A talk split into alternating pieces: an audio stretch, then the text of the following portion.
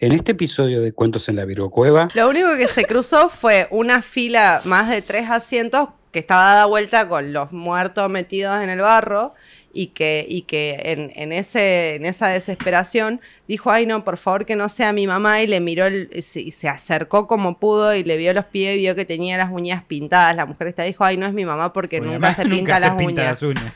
Pero después de eso dijo, ay, soy una boluda, o sea, mi mamá estaba al lado mío, ¿cómo va a aparecer en este asiento acá? Se cambió de asiento mágicamente durante. durante Datos. Y Dat- yo- Igual la entendemos, La- porque los nervios del momento. O sea, después cuando se relajó pensó, ah, re igual que no Ah, iba a ser mi vieja. Me imagino el al lado caso, o sea, eh, pegó el rayo, se estaba cayendo el avión y la mamá dijo, me voy a sentar ya. A quiero. las uñas.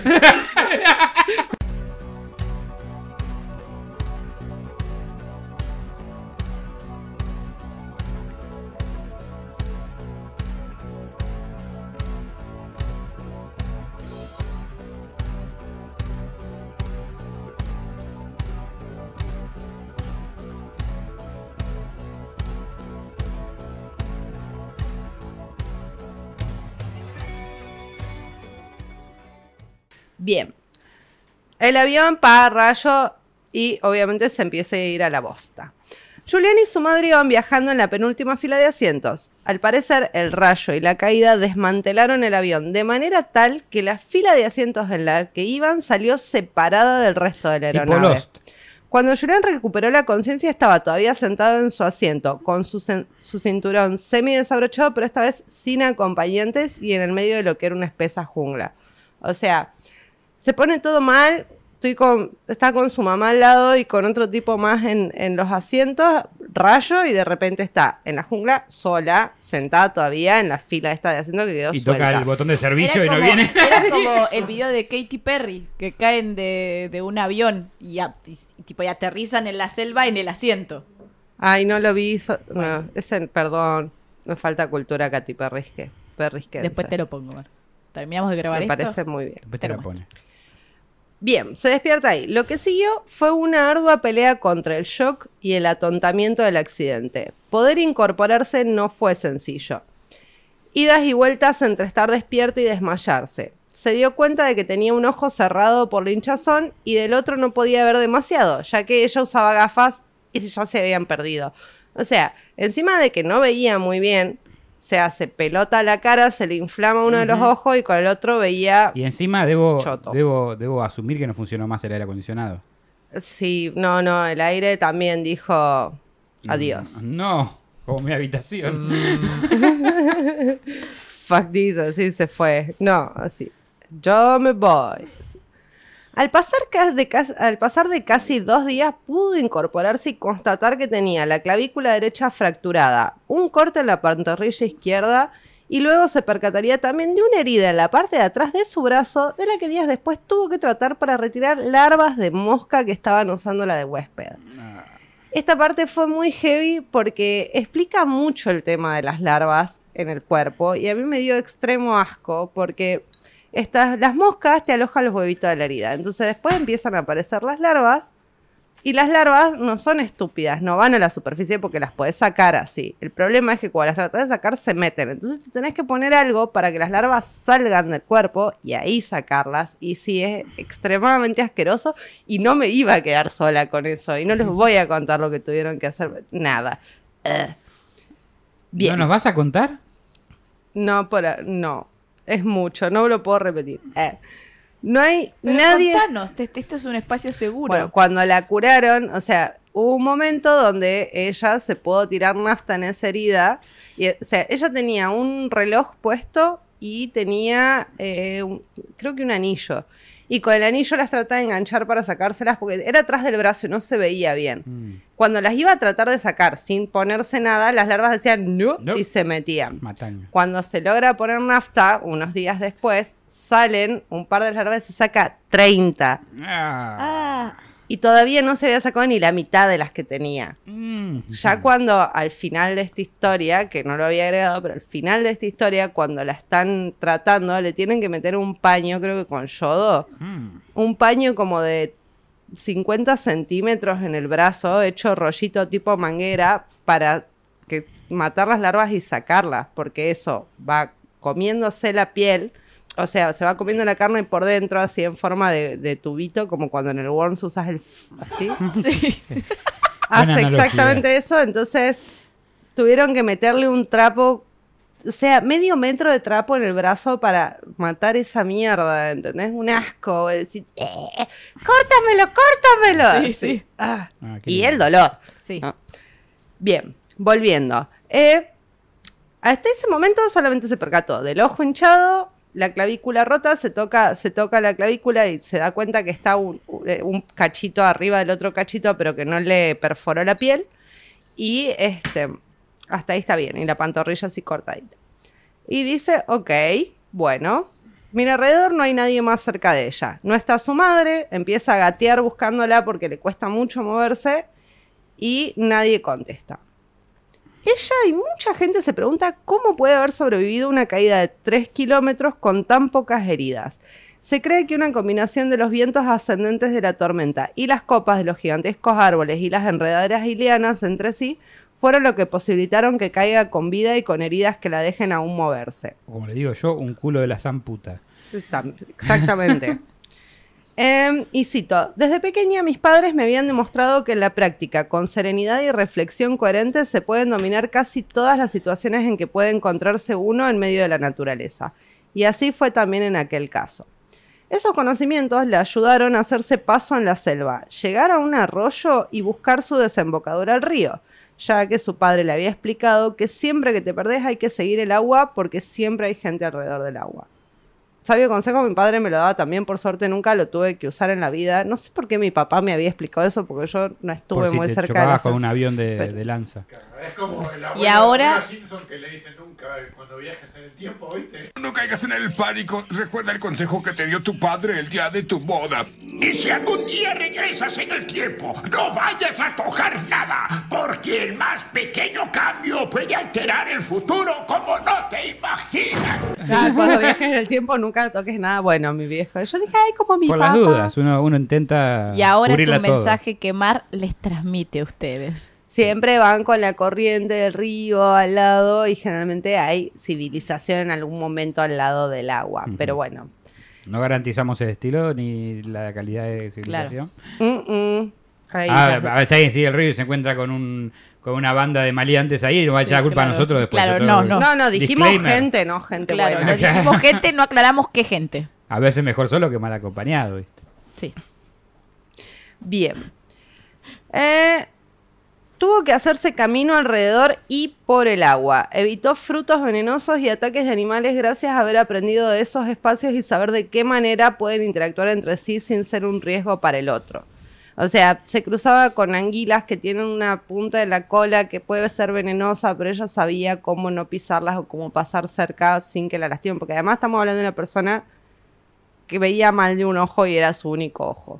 Con un solo zapato, con heridas que avanzaban en peligro de infección y sin poder ver claramente, con mosquitos insoportables o lluvias heladas toda la noche, Julián transitó 10 días desde el accidente hasta dar con un bote vacío. O sea, encima iba con un zapato, ¿entendés? Entonces usaba el zapato para ir pisando por adelante como podía, para no hacerse mierda a los pies y ver que estaba pisando bien.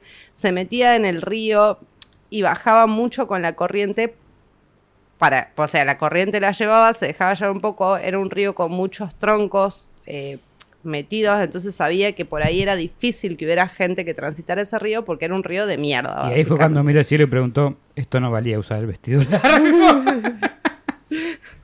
Not worth it. Hubiera, o capaz, hubiera dijo, ido o capaz dijo, menos mal que usé el vestido largo y si me voy a morir, Me di ¿Se gusto. puso el vestido ese en el avión?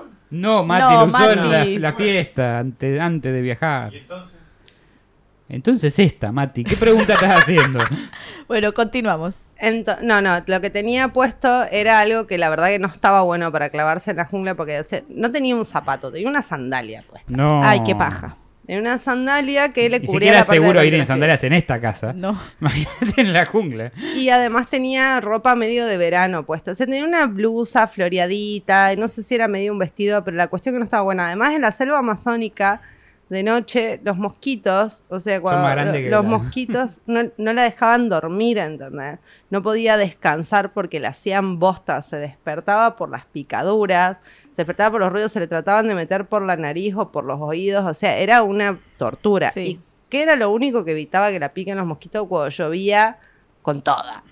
Entonces, cuando llovía con todo, se recagaba de frío porque había, había una cuestión de amplitud térmica con la lluvia que era muy fuerte y tampoco tenía dónde refugiarse ni cómo y trataba de taparse con hojas y no servía para nada. Entonces, nada. Te una- cuento, te cuento en, una, en un cuento que, que hicimos hace un tiempo. Hablamos sobre un señor que se quedó en una isla solo y que de noche las ratas lo mordían y no lo dejaban dormir. ¿Y qué hizo? Entrenó los gatos silvestres para que que Sí, se comieran verdad. a la- Bien a las ahí. ratas. Tenía un ejército de gatos afuera de la tienda, digamos. Amo a ese señor. Sí, ¿quién no? O sea, de O no, que fue, jefecito. que fue eh, lo voy a poner acá el capítulo, que fue el- la historia del, de que inspiró, si no recuerdo mal, la historia de Robinson Crusoe. Ah, mira. Es que, y la- además el tema con las ratas es que hay tamaños de rata. Entonces lo importante es que la rata sí sea más chica que el gato. Sí, no, eran gatos salvajes. Claro, eran gastos. Sí. No, acá ella también se cruzaba, por ejemplo, iba todo el tiempo al lado del río. En un momento se cruza con caimán, se cruza con bebés de caimanes y dice, oh, la madre sí me va a atacar. Entonces, Sí. cuando aparece la mamá caimán, digamos, la mina, en vez de, de escaparse hacia adentro de la jungla, como conoce cómo funcionan los caimanes, se mete en el agua porque sabe que en el agua es el lugar seguro de los caimanes y que no la van a atacar ahí. Mira, Porque no están a la defensiva, digamos. Entonces, Matt hubiese seguido derecho como en la ella tormenta. constantemente dice que si no hubiera vivido en la selva el No, tiempo no, que vivió, conociera, conociera y tuviera los padres que tenía. Yo duraba cinco minutos en esa situación. No, es que además hubo sobrevivientes. El tema es que ella en ese camino hasta este bote donde llegamos ahora no vio a nadie. Ah, no había nada. Hubo otro No, sí, No, no, sobreviviente. o sea, donde ella ¿Qué? Estoy sola, estaba todos los Que muertos dijo que no veía. sí. Dijo que tenía anteojos y que no veía. viendo del otro veía, lado. veía Sí, como ya el culo, sé. pero Si no lo hubiese- ojo que sí, veía, que no veía. Es que nunca miras para tu, para tu derecha, dice. Bueno, No, no, pero en ese, en ese momento, no, no, no sé, no veía- ay, no me imagino esa imagen, boluda, de, de la chabona con el Todos ahí haciéndole vista. seña a ella. Ay, no, estoy sola. Lo único que se cruzó fue una fila más de tres asientos que estaba dada vuelta con los muertos metidos en el barro y que, y que en, en ese, en esa desesperación dijo, ay no, por favor que no sea mi mamá y le miró el- y se, y se acercó como pudo y le vio los pies y vio que tenía las uñas pintadas. La mujer esta dijo, ay no es mi mamá porque nunca se pinta las pinta uñas. las uñas. Pero después de eso dijo, ay, soy una boluda, o sea, mi mamá estaba al lado mío, ¿cómo va a aparecer en este asiento acá? Se cambió de asiento mágicamente durante. durante Datos. imagínate. Y Dat- yo- Igual la entendemos, La- porque los nervios del momento. O sea, después cuando se relajó pensó, ah, re igual que no iba Ah, a ser mi vieja. Me imagino el al lado caso, o mío. sea, eh, pegó el rayo, se estaba cayendo el avión y la mamá dijo, me voy a sentar ya. Me voy a quiero. pintar las uñas. Voy a pintar las uñas. Bueno. Fue todo eso. Fue, aparte de que estaba comiendo unos caramelos que había encontrado, porque la gente que iba en el avión iba con muchos regalos, porque todos iban a ver familia y a pasar la Navidad. Navidad, cosas así. Entonces encontró una, una bolsa de caramelos y con eso iba bancando. Y además ella eh, comenta que no tenía hambre en todo ese tiempo, que iba tomando agua del río, pero que no tenía hambre porque también no le dolía el cuerpo. O sea, ella le llamaba la atención muchas cosas de, de su estado físico, pero era como si hubiera puesto un, un- si hubiera puesto en noción de sobrevivir y no pensar en su cuerpo. pura. Claro, sí. Porque además de eso, tiene fracturada la clavícula, tiene cortes sin tratar y tiene picaduras de mosquitos que después se infectan Claro. de los heavy. Bien. Eh, se encuentra con un bote vacío. El bote estaba en una orilla de la cual había una choza muy cerca. Tardó horas en poder hacer los metros que faltaban para llegar ya que su estado de salud era deplora- deplorable. Este lugar era un refugio para cazadores en el que no había nadie y en lugar de llevarse el bote, porque ¿qué pensás? Sí, estoy ahí, agarro el bote y me voy en el bote, sigo en el bote. En el bote. Capaz que era de Ahí alguien que estaba en la selva y lo necesitaba para regresar. O sea, marcaba como que podía haber alguien ahí en el momento que le iba a ayudar. Y aparte, ¿cómo iba a hacer para. para tenía que subir del, del el motor del bote, lo tenía que llevar hasta el bote, hacerlo arrancar y manejar el, el bote. No era lo más astuto. Ahí en, la- en el refugio encuentra a Nafta con la que trata de curar un poco su herida infestada de larvas en el brazo, que es donde se sacan las 30 maravillosas larvas. Y espera sola. Pasa la noche allí rogando que alguien aparezca en el refugio. No pasa nada el día uno, no aparece nadie. Ella se va a dormir a la, a la costa del río porque la- la- el piso de la cabaña era muy duro y vuelve al otro día a esperar. Recién al atardecer del día siguiente aparecen voces. Ella no podía creer, hacía días que no escuchaba voces de otras personas y llegan tres taladores que trabajaban en el bosque. Atónitos primero hablan con ella y le dan las noticias de que no encontraron los restos del avión. O sea, los chabones llegan a la cabaña y encuentran primero gringa, gringa en Perú que está todo alemana. Sí, pero gringa me refiero a, a- Las facciones. A las facciones. Era güerita. Ah, eh, Tenía los ojos claros, el ojo que se le veía claro, el pelo rubio el- y lo, lo que se le veía que no estuviera sucio. cap- Y primero se asustaron, o sea, llega y hay Una una, chaboncita toda hecha bosta ahí, wow, espíritu. Pensaron que era, primero la, de la primera curva. fue como que era un, un espíritu y después ella les dijo, soy soy Julián, me caí, venía en el avión Me de caí- lanza. me caí del Me- avión. me caí del avión. Como si fuera una bicicleta, ¿viste? Upsi. Eh, no, no, ella sabía que estaban buscando el avión porque vio los aviones de rescate que no la podían ver a ella porque Estaba en la selva. estaba en la selva, no encontraron los restos del avión, ella no se pudo hacer ver y pensó que ya habían rescatado a todos los demás y que ella era la única que no habían visto, entonces les dijo del vuelo y ahí ellos le explicaron que no, que era el- que no habían encontrado a nadie más, que no, o sea, que no habían encontrado a nadie, que el avión todavía no había ni noticias. Eh, primero hablan con ella y le dan las noticias de que no encontraron los restos del avión. Entre tanto, atienden como pueden allí sus heridas y le dan algo de comer. Tienen que pasar la noche antes de que pudieran llevarlo a un médico, pero el otro día se embarcan hacia Turnavista, que sería el primer lugar donde podrían darle la mejor atención médica para poder estar segura. De ahí la tratan, o sea, la van trasladando mientras se corre la noticia de que está viva. eh, y lo más, o sea, triste y no lo más irónico es que hay un momento donde le dicen, te tenemos que llevar a este otro lugar, pero hay que ir en avión. De lanza. no, porque el último que quedaba acaba de estrellarse.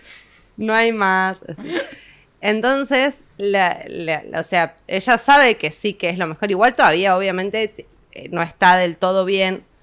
La, pero la convencen y la tienen que llevar acostada en el avión. Y ella no quiere ir acostada. Y era un vuelo de 20 minutos, pero tiene que volar igual otra vez cuando se acaba de... No, tu- no tuvo el Vuela, mejor vuelo. vuela. O sea, está con todo el, el postraumático. Sí, creo que no- ni le había pegado el trauma Claro. todavía, pero acaba como- de, de ver gente de nuevo y de poder empezar a comer algo, porque además no podía comer bien porque el estómago se le había reducido y, y- y o sea, su cuerpo estaba en un estado de mierda, entonces era muy difícil que pudiera comer cualquier cosa, entonces estuvo hasta días hasta poder comer bien de nuevo. Como que te atropella un auto y te lleven a ver la carrera de auto después. Sí. ¿viste? O te lleve un Uber violento. No violento. El vuelo de Lanza tuvo 91 víctimas fatales, entre ellas la madre de Julián.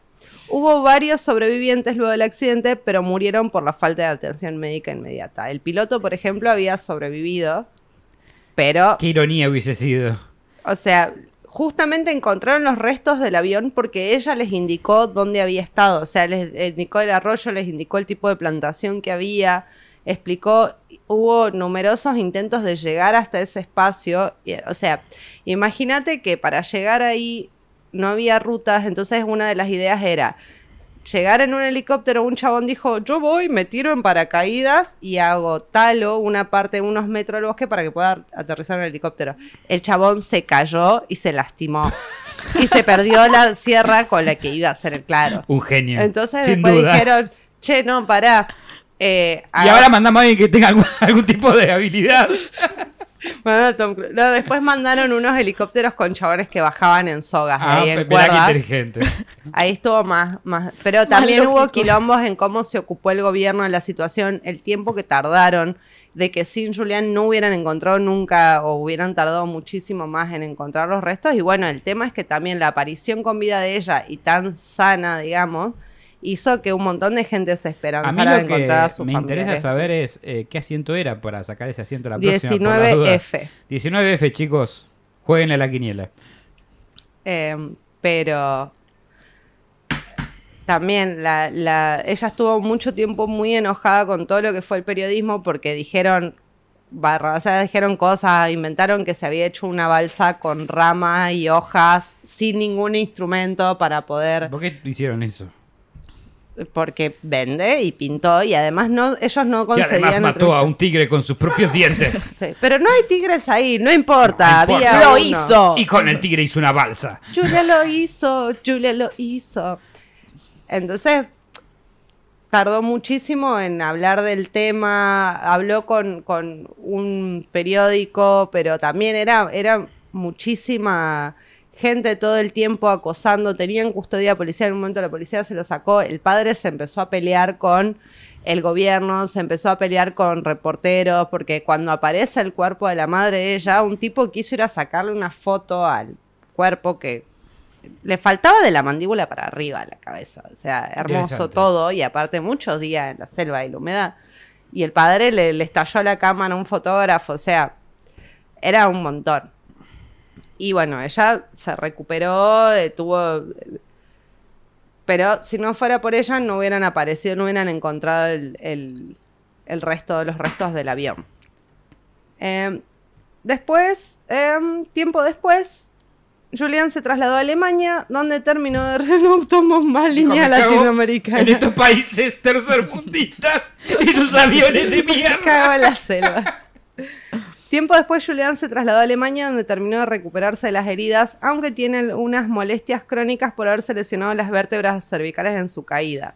O sea, tiene un, un problema crónico por lo de las vértebras también cuando, cuando la encontraron y después de que recibió atención médica, se le inflamó muchísimo la rodilla y descubrieron que se había roto un ligamento cruzado.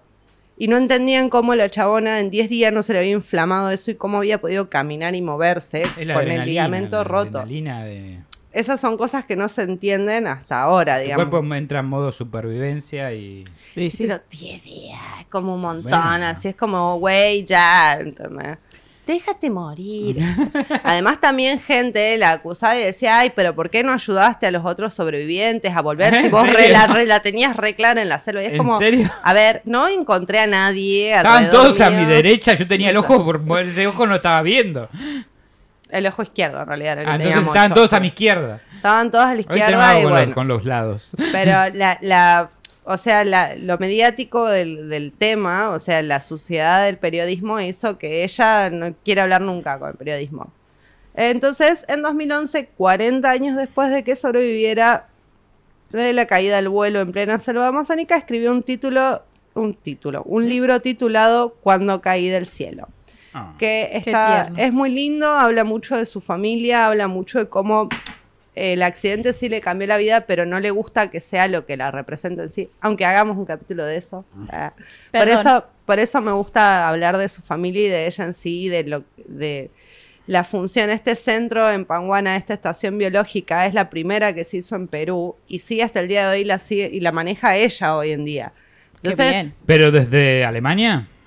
Ah, no sé, y debe viajar. El libro lo escribió viajando de nuevo a Perú. Uh, Y siempre le dicen, ay, pero ¿cómo podés volver a volar? Y es como, bueno, no es en lanza. Los traumas, los Lanza ya trau- no pero los traumas se superan. La idea de un trauma po- post-trauma. ¿De un, de un trauma postraumático? una terapia de, De tra- una tara... Bueno, no importa. ¿Una tararira? una tararira. La idea del trauma es superarlo. Sí, aparte ella habla de que la primera vuelta que hizo cuando hicieron un documental, este, que fue antes, eh, previo al, al pues, previo al, al, al libro, ella cuenta lo que fue volver y que, se- o sea, se sintió bien de volver. Ella nunca hizo terapia después del accidente y, pensó que se iba a sentir de una manera. La más autosuperadora nosotros a David porque, ay, porque mi ex me trataba mal y ahí Claro, está. el, tera- terapeuta. superando. Estoy triste porque me cuelga para la derecha. Es una, bueno, a ella no sé para dónde le cuelga, pero no, no, no, es no, no creo que sea su caso. Lo que digo es que hay gente, por mucho menos, tiene que ir a terapia. Sí. Sí, Y, está no bien, está yo soy una de ellas. A lo Ah. que voy es, eh, me alegra la, la fortaleza mental de esta chica. Igual ella también explica que se volvió súper apática y que también la primera vez que Entonces lo- capaz sí debería haber ido a terapia igual. Lo que pasa es que es como que desde ese momento tuvo una apatía desde el momento del, del choque que fue que le costó mucho volver a recuperar esto de, de la sensibilidad al respecto del tema.